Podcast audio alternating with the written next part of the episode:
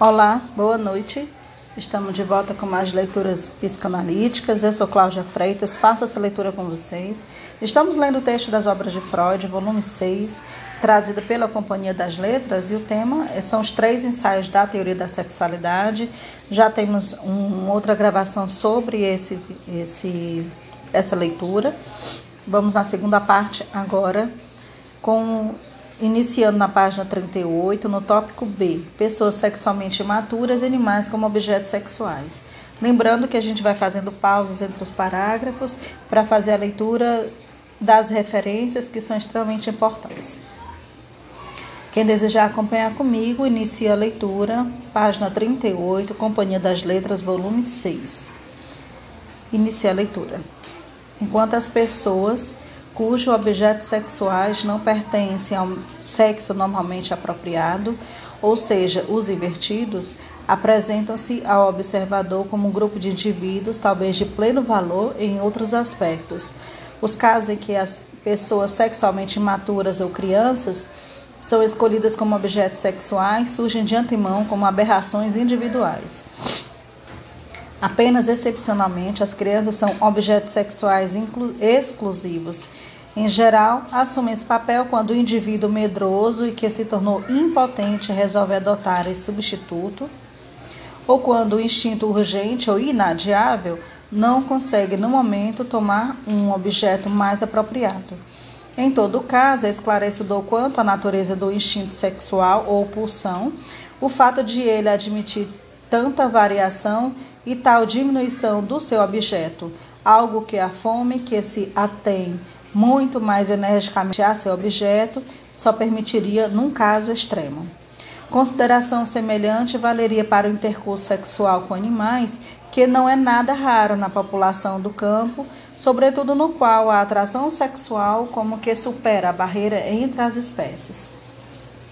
Por razões estéticas, Bem se gostaria de atribuir essas e outras graves aberrações aos doentes mentais, mas não seria correto.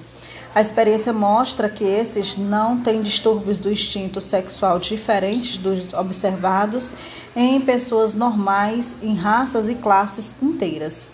Assim, observa-se o abuso sexual de crianças entre professores e cuidadores com inquietante frequência mas apenas porque eles têm mais oportunidade para isso. Os doentes mentais exibem uma aberração destas apenas intensificada, ou, o que é particularmente significativo, tornada exclusiva e posta no lugar de satisfação sexual normal.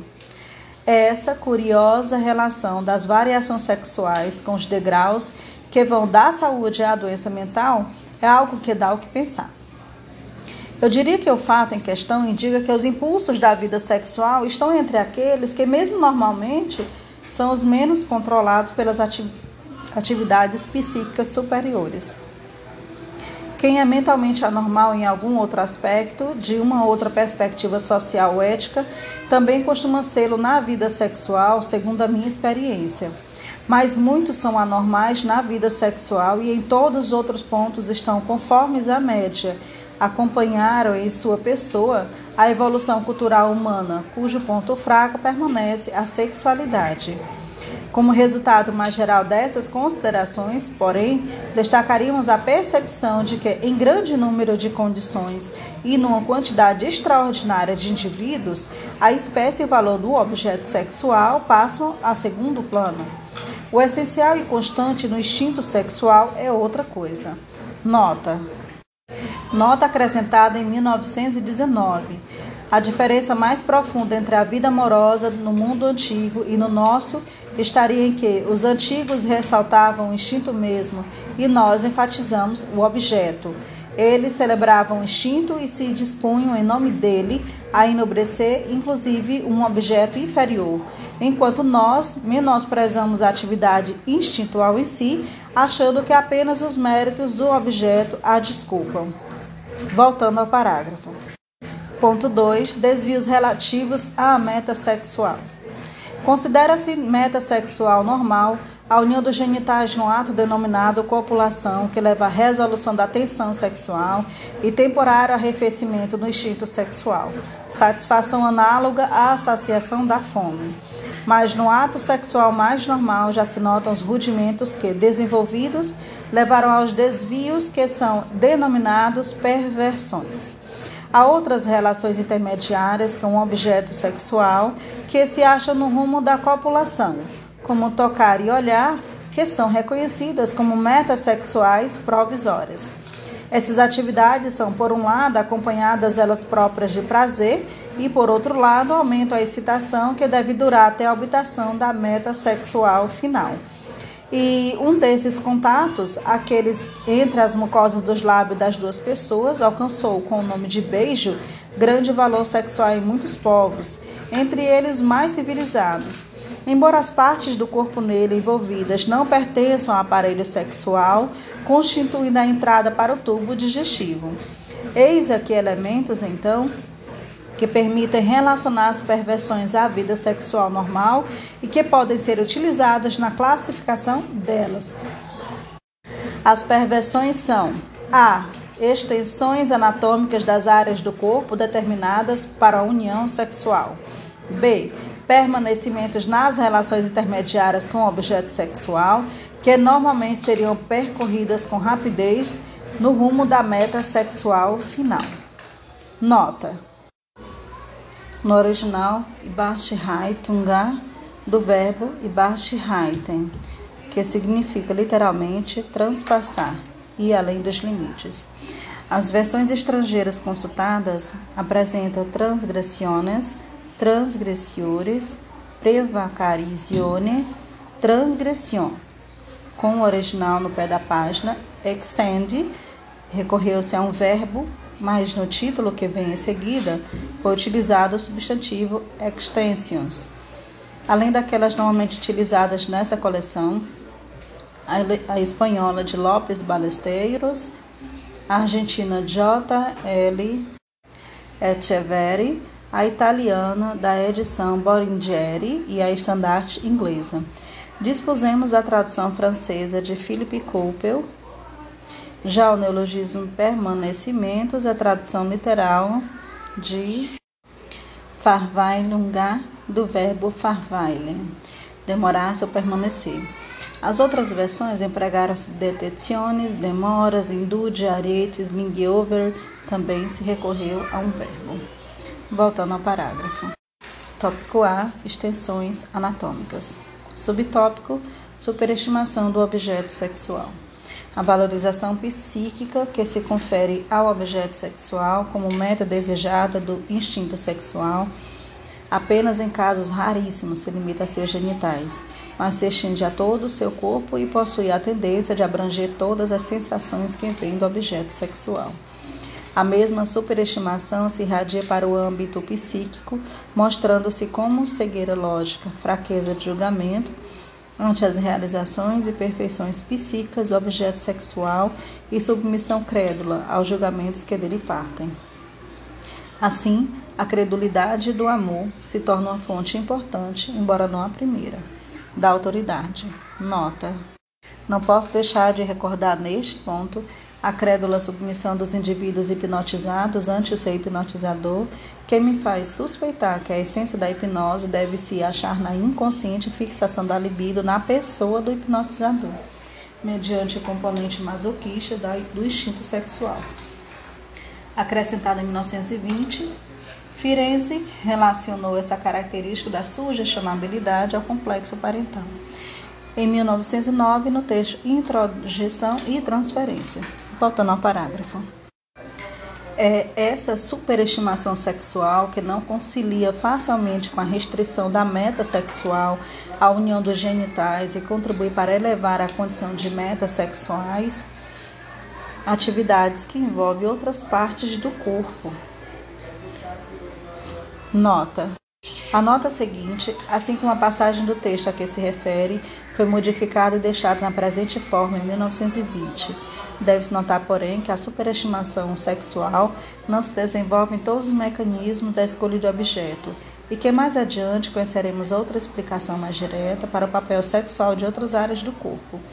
O fator da fome de estímulos apresentado por Roche e Bloch para explicar a extensão do interesse sexual a outras partes do corpo que não genitais não me parece merecer tal importância. Os diferentes caminhos pelos quais a libido anda se relacionam com os vasos comunicantes desde o início e é preciso considerar o fenômeno do fluxo colateral. Voltando ao parágrafo. A importância do fator da superestimação sexual pode ser mais bem estudada no homem, pois apenas a sua vida amorosa se tornou acessível à pesquisa.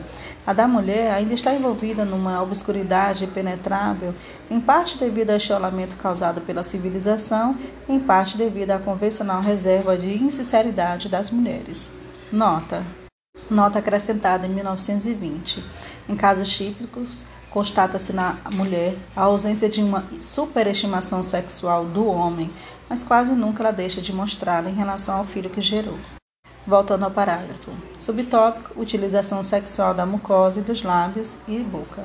A utilização da boca como órgão sexual é considerada perversão quando os lábios ou a língua de uma pessoa entram em contato com os genitais da outra, mas não quando as mucosas dos lábios das duas se tocam.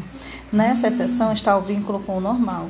Quem abomina as outras práticas provavelmente comuns desde os primórdios da humanidade, e as vê como perversões, cede ao clara a sensação de nojo que o impede de aceitar uma meta sexual desse tipo. Mais frequentemente, os limites desse nojo são convencionais.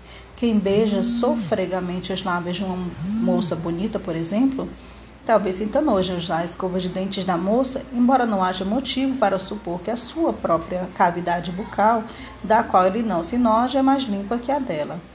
Nota-se aqui o elemento do nojo, que é um obstáculo à superestimação libidinal do objeto sexual, mas que pode ser superado pela libido. Nele podemos discernir uma das forças que provocará a limitação da meta sexual. Em geral, ela se detém antes dos genitais em si mas não há dúvida de que também os genitais do outro sexo podem ser objeto de nojo e que esse comportamento está entre as características de todos os histéricos, sobretudo as mulheres histéricas. A força do instinto sexual se compraz em afirmar-se na superação desse nojo. Subtópico: Utilização sexual do orifício anal. Quanto ao emprego do ânus, vê-se de modo ainda mais claro que no caso anterior, que é o nojo que marca essa meta sexual como perversão. Mas não se veja com parcialidade se observa que a justificação para esse nojo de que essa parte do corpo serve para a excreção e entra em contato com o que é mais nojento, os excrementos, não é mais sólida do que, digamos, a justificativa de que moças histéricas dão para o seu nojo do membro genital masculino, de que serve para urinar. O papel sexual da mucosa anal não se limita absolutamente à relação entre homens. Sua preferência não é característica da sensibilidade invertida. Parece, ao contrário, que a pedicatio ou sodomia com o homem deve seu papel à analogia com o fato realizado com a mulher, enquanto a masturbação recíproca é a meta sexual que mais ocorre na relação entre os invertidos. Subtópico: Importância de outros locais do corpo. A extensão sexual para os outros locais do corpo não oferece nada de novo em princípio, nada acrescenta ao conhecimento do instinto sexual, que nisso apenas proclama a intenção de apoderar-se do objeto sexual em todas as direções. Mas nas extensões anatômicas se apresenta, ao lado da superestimação sexual, um outro fator estranho ao conhecimento popular. Certas partes do corpo que aparecem repetidamente nestas práticas como as mucosas da boca e do, ono, do ânus, fazem a reivindicação, por assim dizer, de serem vistas e tratadas como genitais. Veremos isso, veremos como essa pretensão é justificada pelo desenvolvimento do instinto sexual e como é satisfeita na sintomatologia de certos estados patológicos. Subtópico: substituto inapropriado do objeto sexual, fetichismo. Uma impressão muito particular é produzida pelos casos em que o objeto sexual normal é contribuído por outro que guarda relação com ele, mas é totalmente inapropriado para servir à meta sexual normal.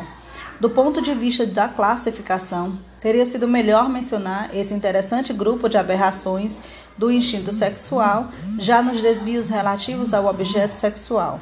Mas nós adiamos isso até conhecermos o fator da superestimação sexual, do qual dependem esses fenômenos ligados ao abandono da meta sexual.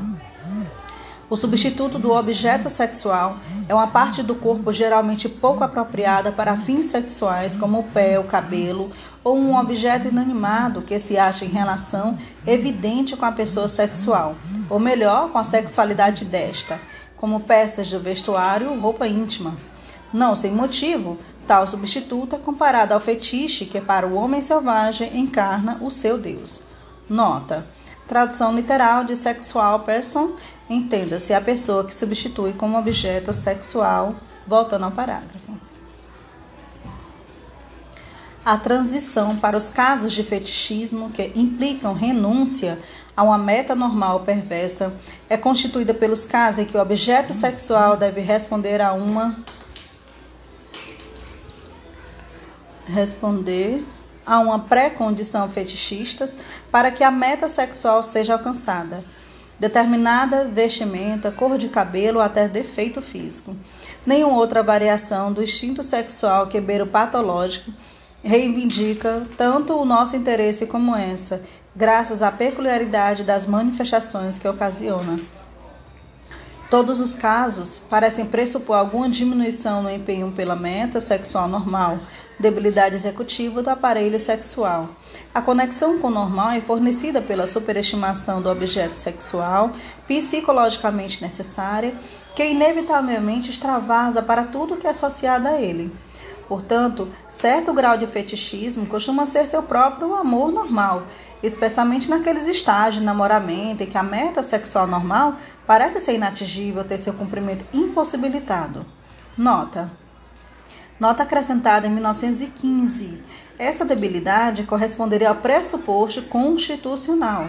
A psicanálise evidenciou como pré-condição acidental o amedrontamento sexual precoce, que afasta da meta sexual normal e favorece a busca de um substituto para ela. Voltando ao parágrafo. Traze-me um lenço do seu seio, um laço ao meu ardente anseio. O caso patológico surge apenas quando o anseio pelo fetiche vai além dessa pré-condição e se fixa colocando-se no lugar da meta normal, e quando o fetiche se desprende de determinada pessoa, tornando-se o único objeto sexual. São essas as pré-condições gerais para que simples variações do instinto sexual passem a aberrações patológicas.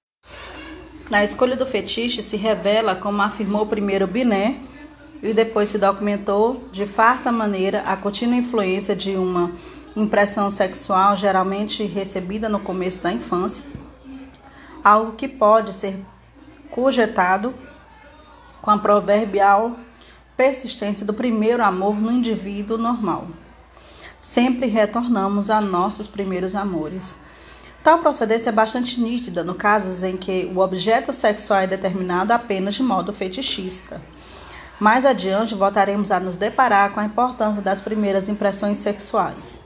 No final do resumo.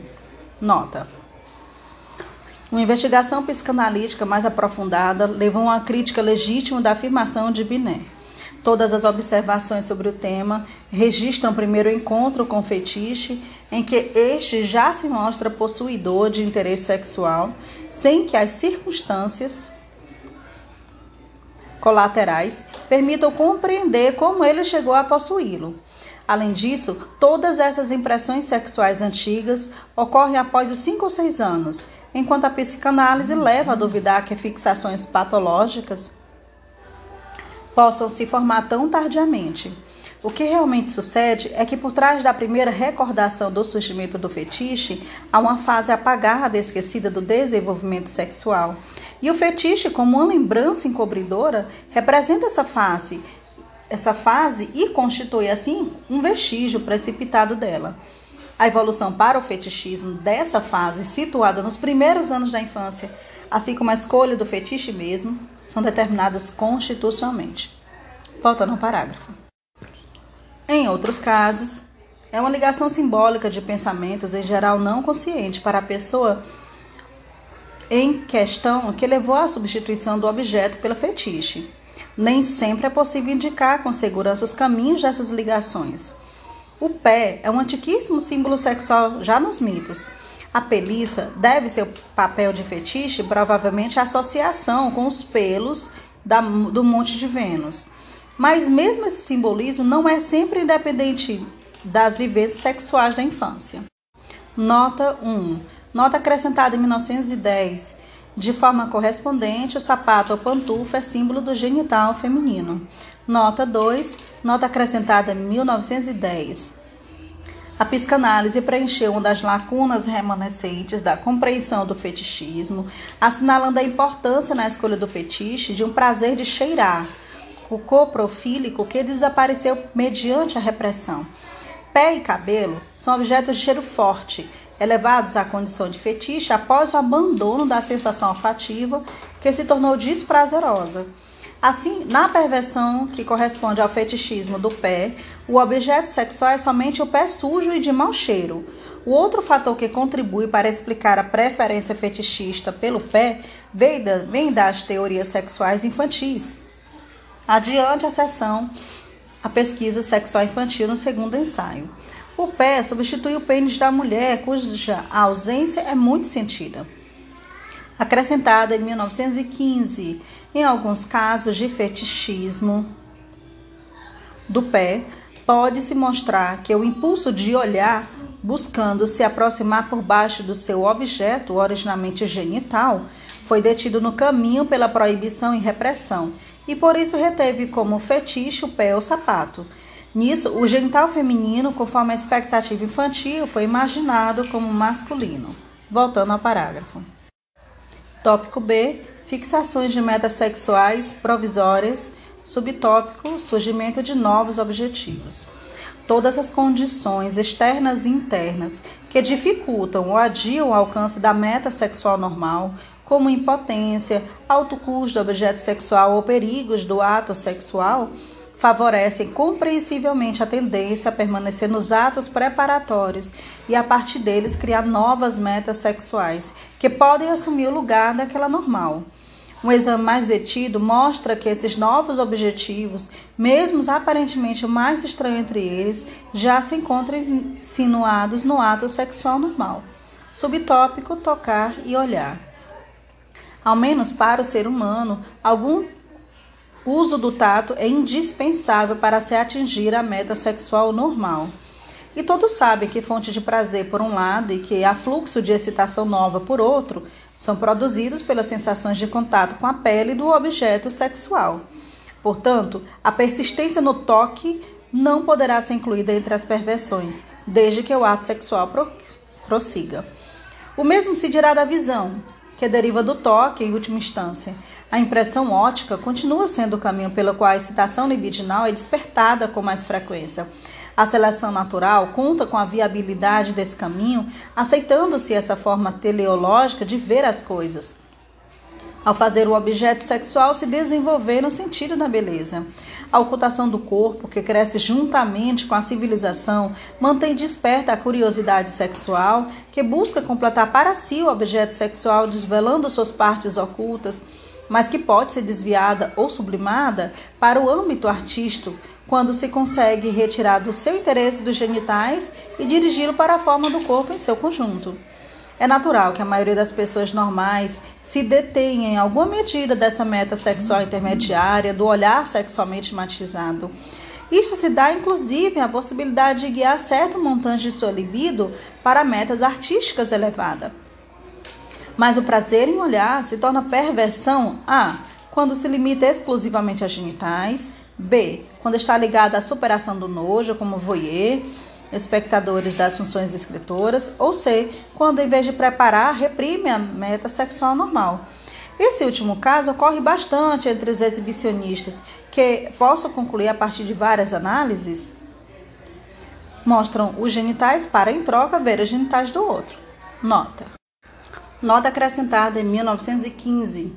Parece-me indubitável que o conceito de belo tem raízes do terreno da excitação sexual e tem sentido original de o que estimula sexualmente, os encantos. O termo alemão significa tanto estímulo, sensação, como encanto ou fascínio. Isso tem relação com o fato de que nunca achamos realmente belos os genitais, cuja visão provoca mais forte excitação sexual. Nota 2.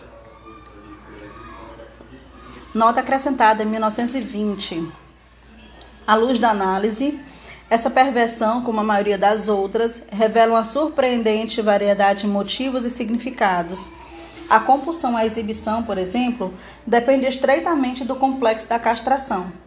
Ela sempre enfatiza a integridade do próprio genital masculino e repete a satisfação infantil como a ausência de pênis dos genitais femininos. Voltando ao parágrafo.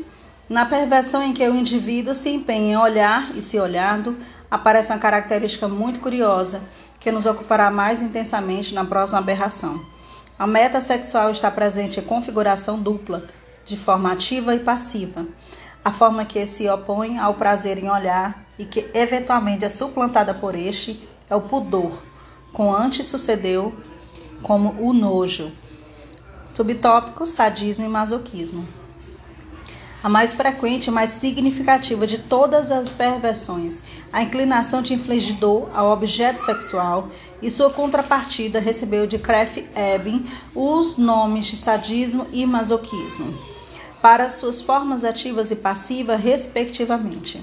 Outros atores, autores, preferem uma designação mais restrita, algolagnia, que enfatiza o prazer com a dor, a crueldade, enquanto os nomes escolhidos por Kraft Ebing ressaltam o prazer com toda a espécie de humilhação e submissão. No tocante à algolagnia ativa, o sadismo é fácil apontar as raízes do que é normal. A sexualidade da maioria dos homens mostra um elemento de agressividade, de inclinação a subjugar, cuja significação biológica estaria na necessidade de superar a resistência do objeto sexual por algum outro meio além de fazendo-lhe a corte. O sadismo corresponderia então a um componente agressivo do instinto sexual que se tornou independente, exacerbado e foi colocado na posição principal mediante o deslocamento. Nota: nas edições de 1905 e 10, 1910, o texto continuava, continuava com as duas frases seguintes. Pelo menos uma das raízes do masoquismo pode ser inferida com a mesma certeza. Ela vem da superestimação sexual como necessária consequência psíquica da escolha de um objeto sexual. A partir de 1915, as duas foram omitidas e os dois parágrafos seguintes foram acrescentados. Voltando ao parágrafo. Na linguagem corrente, o conceito de sadismo vai de uma atitude simplesmente ativa, depois violenta ante o objeto sexual, até o vínculo exclusivo da satisfação com a subjugação e o maltratamento desse objeto. A rigor, somente esse caso extremo mereceria o nome de perversão. De modo similar, a designação de masoquismo abrange todas as atitudes passivas ante o sexo e o objeto sexual, em que a mais extrema consiste em vincular a satisfação com o sofrimento de dor física ou psíquica por parte do objeto sexual.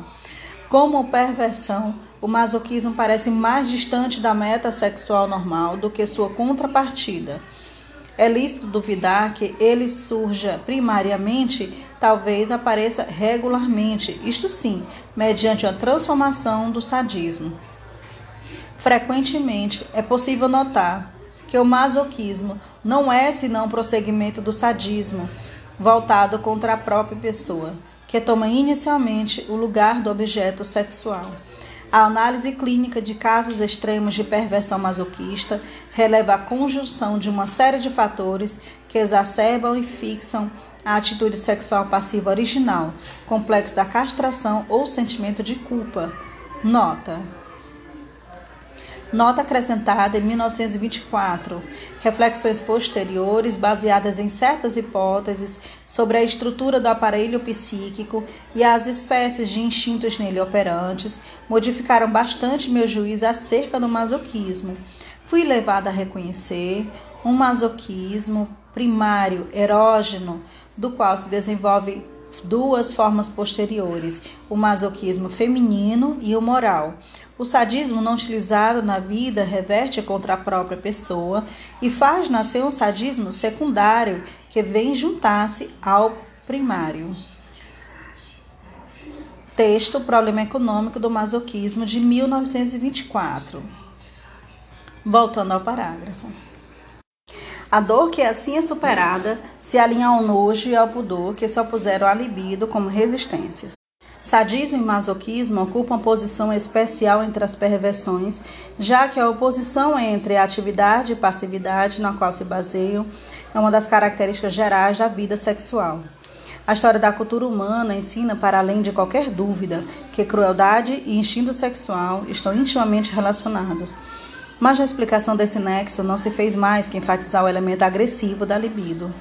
Conforme alguns autores, essa agressividade mesclada ao instinto sexual é um vestígio de apetites canibalescos, ou seja, uma contribuição do aparelho de apoderamento que serve à satisfação de uma outra necessidade, ontogeneticamente mais antiga. Também se afirmou que toda dor em si já contém a possibilidade de uma sensação de prazer nós vamos nos contentar com a impressão de que essa perversão realmente não foi explicada de maneira satisfatória e de que nela, possivelmente, vários impulsos psíquicos se unem para produzir um só efeito. Nota 1. Nota acrescentada em 1915.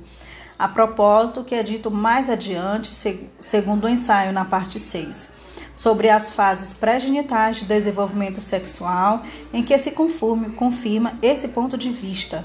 Nota 2. Nota acrescentada em 1924. A investigação mencionada por último levou-me a referente à nota anterior, levou-me a atribuir ao par de opostos sadismos masoquismos numa posição especial fundamentada nas origens dos instintos, em que ele é retirado da série dos demais perversões. Voltando ao parágrafo. A característica mais notável dessa perversão, porém, é o fato de suas formas ativa e passiva se encontrarem regularmente na mesma pessoa. Quem tem prazer em causar dor nos outros nas relações sexuais também é capaz de fruir como um prazer a dor que tais relações lhes proporcionarem. Um sádico sempre é simultaneamente um masoquista, embora o lado ativo ou o lado passivo da perversão esteja mais desenvolvido nele e constitua sua atividade sexual predominante. Nota: em vez de aduzir muitas provas para essa afirmação, limito-me a citar uma passagem de Havelock Ellis. Abre o parágrafo. A investigação de história de sadismo e masoquismos, mesmo aquelas fornecidas por Kraft Ebing, como Cole, Scott e Ferrer já assinalaram, revela constantemente traços dos dois grupos de fenômenos do mesmo indivíduo. Fecha aspa. Voltando ao parágrafo. Assim, vemos determinadas inclinações perversas aparecerem regularmente como pares de opostos, algo que, tendo em vista o material que apresentaremos adiante, pode reivindicar um grande significado teórico. Está claro, além disso, que a existência do par de opostos, sadismo e masoquismo, não pode ser atribuída sem reservas ao elemento agressivo mesclado nós nos inclinaríamos antes a relacionar esses opostos simultaneamente presentes com a oposição masculino e feminino reunida na bissexualidade, que frequentemente deve ser substituída na psicanálise por aquela entre ativo e passivo. Nota: nas edições de 1905 e 1910, o parágrafo terminava aqui. Na de 1915 foi acrescentado o seguinte trecho, substituído pelo atual em 1924, cuja importância na psicanálise foi reduzida à oposição entre ativo e passivo. Voltando ao parágrafo. Nota acrescentada em 1915. Adiante, a discussão da ambivalência, segundo o ensaio, parte 6. Voltando ao parágrafo. Ponto 3. Observações gerais sobre as perversões. Variação e doença. Os médicos que estudaram as perversões, primeiramente em casos acentuados e sob condições especiais, tenderam naturalmente a conferir-lhes o caráter de sintomas de doença ou degeneração, exatamente como se sucedeu com a inversão. Entretanto, é mais fácil rejeitar essa concepção no caso das perversões. A experiência diária mostra que essas extensões, em sua maioria, as menos sérias entre elas, de toda forma, são um componente que raras vezes falta na vida sexual das pessoas sãs e que, que estas as julgam como as outras intimidades. Quando as circunstâncias favorecem também o indivíduo normal durante um bom tempo, pode substituir por uma perversão dessas a meta sexual normal, ou conceder-lhe um lugar ao lado desta. Em nenhum indivíduo não estaria ausente em sua meta sexual normal um ingrediente a ser denominado perverso, e já bastaria essa universalidade para demonstrar como é inadequado usar reprovativamente o nome perversão Justamente no âmbito da vida sexual, deparamos com dificuldades especiais, insuperáveis atualmente, ao querer traçar uma nítida fronteira entre as simples variações no interior da escala fisiológica e sintomas patológicos. Entretanto, em algumas dessas perversões, a qualidade da nova meta sexual é de molde exigir uma avaliação especial. Certas perversões se distanciam tanto do normal em seu conteúdo que não podemos deixar de declará-las patológicas, especialmente aquelas em que o instinto sexual realiza coisas assombrosas, como lamber excrementos e abusar de cadáveres. Na superação das resistências, como nojo, vergonha, dor e horror. Contudo, mesmo nesses casos, não se pode ter a expectativa segura de que os indivíduos que as fazem são, por via de regras, doentes mentais ou pessoas com graves anomalias de outra espécie. Também aí não escapamos do fato de que as pessoas que se comportam normalmente em outras áreas podem, sob o domínio do mais ingovernável dos instintos, revelar-se doentes unicamente no âmbito da vida sexual. Por outro lado, uma normalidade patente em outros aspectos da vida sempre costuma entremostrar um pano de fundo de comportamento sexual anormal.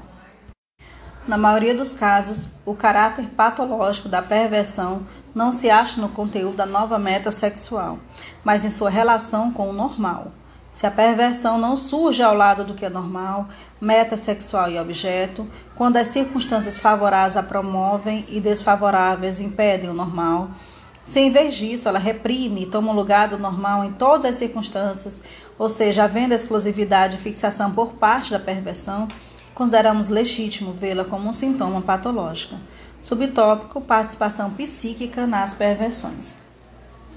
Talvez justamente nas perversões mais abomináveis devamos reconhecer que é maior a participação psíquica na transformação do instinto sexual. Nelas foi realizado um quê de trabalho psíquico a que não se pode negar. Não obstante seu horrível resultado, o valor de uma idealização do instinto. A onipotência do amor talvez não se apresente jamais com tamanha força como em suas aberrações. Na sexualidade, o que é mais alto e o que é mais baixo sempre estão ligados na maneira mais íntima, do céu através do mundo ao inferno. Subtópico: dois resultados. No estudo das perversões, descobrimos que o instinto sexual tem de lutar contra certas forças psíquicas que agem como resistência, entre as quais a vergonha e o nojo sobressaíram mais claramente. É lícito supor que tais forças contribuem para relegar o instinto para dentro dos limites considerados normais e, quando se desenvolvem no indivíduo antes que o instinto sexual atinja sua plena força, elas são provavelmente que eles apontam a direção do desenvolvimento.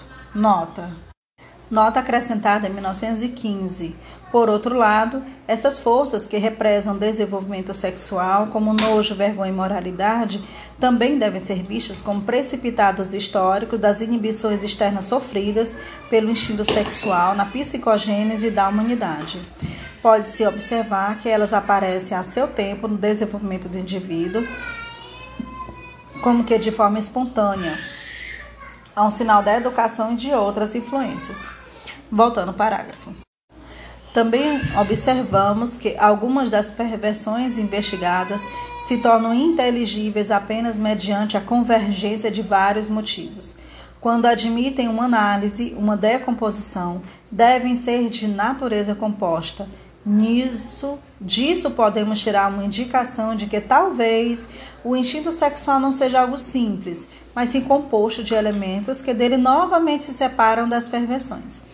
Desse modo, a clínica terá dirigido nossa atenção para as fusões que não aparecem como tais no comportamento uniforme normal. Nota: nota acrescentada em 1920, antecipando algo que virá, que virá, observo sob a gênese das perversões que temos razões para supor que teria havido um começo de desenvolvimento sexual normal antes da fixação delas, exatamente como no caso do fetichismo.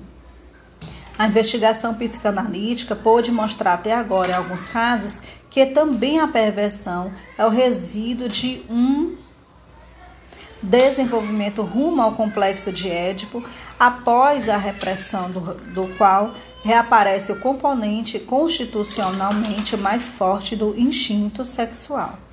Voltando ao parágrafo. Ponto 4. O instinto sexual nos neuróticos. Subtópico: a psicanálise. Uma contribuição importante ao conhecimento do instinto sexual em pessoas que ao menos se acham próximas das normais pode vir de uma fonte que alcançamos apenas por determinada via. Há somente o meio de conseguir sobre a vida sexual dos assim chamados psiconeuróticos, os acometidos de histeria, neurose obsessiva, da erradamente denominada neurastenia, certamente também de demência praxis ou paranoia, informação sólida e que não induz a erros. Submetendo-os à indagação psicanalítica utilizada no procedimento terapêutico introduzido por Brownway e por mim em 1893, então denominado catártico. Devo explicar antes, como fiz em outras publicações, que essas psiconeuroses, até onde vai minha experiência, assentem formas, forças instintuais sexuais não quero dizer com isso que a energia do instinto sexual faz uma contribuição para as forças que mantêm os fenômenos patológicos ou os sintomas. Quero afirmar expressamente, isto sim, que esse aporte é o único constante e a mais importante fonte de energia da neurose, de maneira que a vida sexual das pessoas em questão se manifesta ou exclusivamente ou predominantemente ou apenas em parte nesses sintomas. Como disse em outro lugar, os sintomas são a atividade sexual dos doentes. A prova para essa afirmação me é dada pelo número crescente de psicanálises de pessoas histéricas e de outros neuróticos que venho conduzindo há 25 anos, de cujos resultados informei detalhadamente em outros locais e continuarei informando. Nota: Nota acrescentada em 1920 significa apenas completar e não atenuar essa informação, se a reformulo da seguinte maneira: os sintomas neuróticos assentam, por um lado, nas reivindicações dos instintos libidinais e, por outro lado, nas objeções do eu, na reação àqueles. Voltando ao parágrafo. A psicanálise elimina os sintomas dos histéricos com base na premissa de que são o substituto como que a transcrição de uma série de processos psíquicos ou tendências e desejos investidos de afeto, que um processo psíquico especial ou a repressão privou do acesso à resolução, mediante atividade psíquica capaz de, de consciência. Portanto, essas formações mentais retidas no estado de inconsciência buscam uma expressão adequada a seu valor afetivo, uma descarga, e a encontram na histeria mediante o processo da conversão em fenômenos somáticos e sintomas histéricos.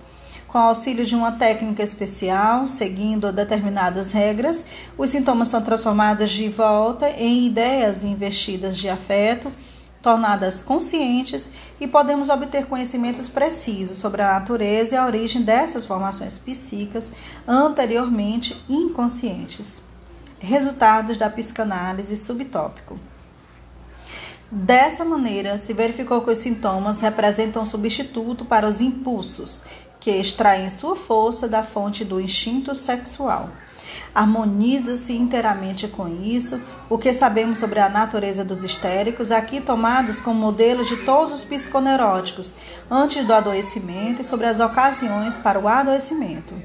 O caráter histérico denota, um quê de repressão sexual que vai além da medida normal, uma intensificação das resistências ao instinto sexual, que conhecemos como vergonha, nojo e moral, uma fuga como que instintiva ante a consideração intelectual do problema sexual, que em casos acentuados tem a consequência de se manter uma completa ignorância sexual até depois de atingida a maturidade sexual. Nota: Estudos da histeria de 1895, Brauer diz da paciente com a qual usou pela primeira vez o método cartático. Ana O. O elemento sexual era espantosamente pouco desenvolvido. Voltando ao parágrafo. Não é raro para a observação tosca que esse traço essencial da histeria seja ocultado pelo segundo fator constitucional nela presente, pelo forte desenvolvimento do instinto sexual, mas a análise psicológica pode sempre revelá-lo e solucionar o contraditório enigma da histeria, assinalando o par de opostos constituído por enorme necessidade sexual e exacerbada rejeição da sexualidade. Para o indivíduo pressuposto a histeria, o motivo facilitador da doença ocorre quando, devido ao seu próprio amadurecimento, às circunstâncias da vida, ele é confrontado seriamente com as exigências reais da sexualidade. Entre a pressão do instinto e o antagonismo da rejeição da sexualidade, produz-se o expediente da enfermidade, que não resolve o conflito, e sim procura escapar dele mediante a transformação dos impulsos libidinais em seus sintomas. É uma exceção aparente o fato de uma pessoa histérica, um homem, digamos, adoecer como resultado de uma emoção banal, de um conflito em cujo centro não se encontra o interesse sexual. A psicanálise pode regularmente demonstrar o que é componente sexual do conflito que possibilitou a doença, ao privar da resolução normal dos processos psíquicos. Subtópico neurose e perversão. Boa parte das críticas a essas minhas teses se explica provavelmente pelo fato de a sexualidade, a qual relaciona os sintomas psiconeuróticos, ser identificada como instinto sexual normal. Mas a psicanálise vai além. Ela mostra que os sintomas não nascem apenas à custa do assim chamado instinto sexual normal. Ao menos não exclusivamente ou predominantemente, que representam, isto sim, a expressão convertida de instintos que poderíamos denominar perversos no sentido mais amplo, se pudessem manifestar-se diretamente em fantasias e atos sem serem desviados da consciência. Assim, os sintomas se formam em parte à custa da sexualidade anormal. A neurose é, digamos, o negativo da perversão.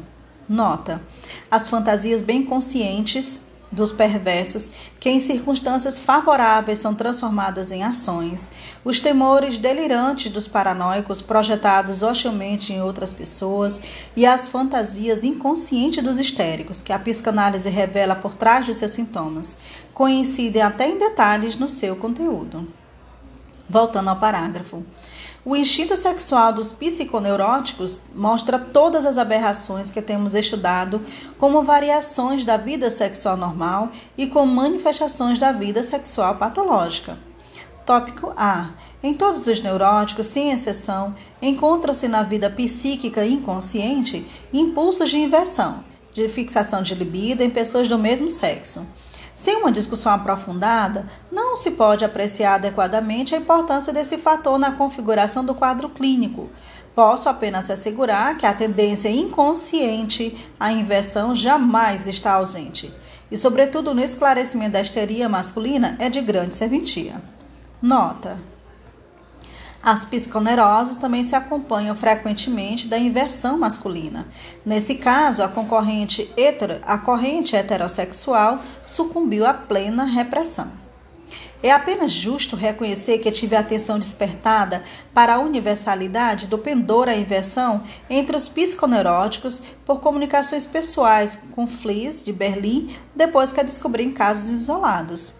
Acrescentada em 1920, esse fato ainda não foi suficientemente apreciado, deve influir de forma decisiva em todas as teorias da homossexualidade. Voltando ao parágrafo. Tópico B.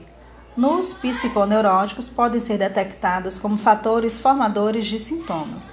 Todas as tendências à extensão atômica, entre elas, com particular frequência e intensidade, as que solicitam para a mucosa bucal e anal e o papel de genitais. Tópico C. Um papel destacado entre os formadores de sintomas das psiconeuroses tem os instintos parciais, que geralmente aparecem como pares de opostos, e de que nós tomamos conhecimento como portadores de novas metas sexuais. O instinto do prazer de olhar e da exibição, e o instinto ativo e passivo da crueldade. A contribuição desse último é indispensável para compreender a natureza de sofrimento dos sintomas. E quase sempre domina um quê de conduta social dos doentes. É também, mediante essa ligação entre libido e crueldade, que sucede a transformação de amor em ódio e impulsos afetuosos em OX, característica de toda uma série de casos neuróticos, até mesmo da paranoia, ao que parece. O interesse desses resultados é ainda aumentado por algumas particularidades da questão. A linha A. Quando é encontrado no inconsciente um instinto suscetível de fazer um par com o oposto, verifica-se normalmente que também esse último é atuante. Assim, cada perversão ativa é acompanhada de sua contraparte passiva. Quem é exibicionista no inconsciente é também voyeur ao mesmo tempo. Quem sofre das consequências da repressão de impulsos sádicos tem na inclinação masoquista outra fonte que lhe apresenta aumenta os sintomas. É certamente digna de nota a concordância total com o comportamento das perversões positivas correspondentes. No quadro clínico, porém, uma ou outra das inclinações opostas tem um papel dominante. A linha B. No caso mais acentuado de psiconeurose, apenas raramente encontramos um único desses instintos perversos desenvolvido. Em geral, encontramos um número considerável deles e, em regra, traços de todos. A intensidade de um instinto não depende do desenvolvimento dos outros, porém. Também nisso, o estudo das perversões positivas nos oferece a contrapartida exata. Nota: nas edições anteriores a 1920, era descrita primeiramente uma particularidade que passou a ser omitida. Era a seguinte: entre os cursos de pensamentos inconscientes das neuroses, nada se encontra que possa corresponder a uma inclinação para o fetichismo. Uma circunstância que lança luz sobre a peculiaridade psicológica dessa bem compreendida perversão. Fim do artigo. Próximo ensaio, nós leremos a partir do ponto 5, instintos parciais onerógenas. Boa noite a todos, obrigado por ficarem até aqui.